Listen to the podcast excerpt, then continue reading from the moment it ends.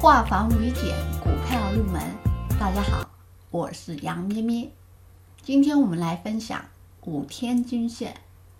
五天均线 MA 五讲的就是五天内股票或指数成交的平均值，对应的是五天均线和指数的五天均线。如果股价站在指数或者是个股之上，那么说明短期处于五天均线的上升趋势中，反过来也如此。五天均线的意义，当股票从下上穿五天均线时，代表在五天内买的投资者总体来说短期是盈利的。同样的，股票从上下穿，代表五天内买入的投资者总体来说是属于短期亏损状态的。五天均线的作用总共有三个。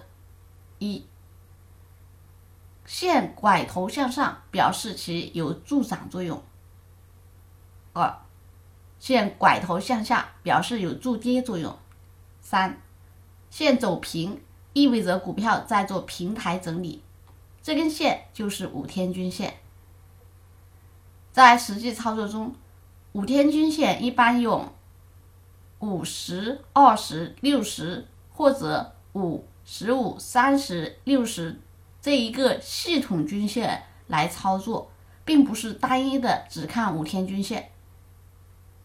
这是今天分享的五天均线的内容。更多股票知识可以查看文字稿或者留言。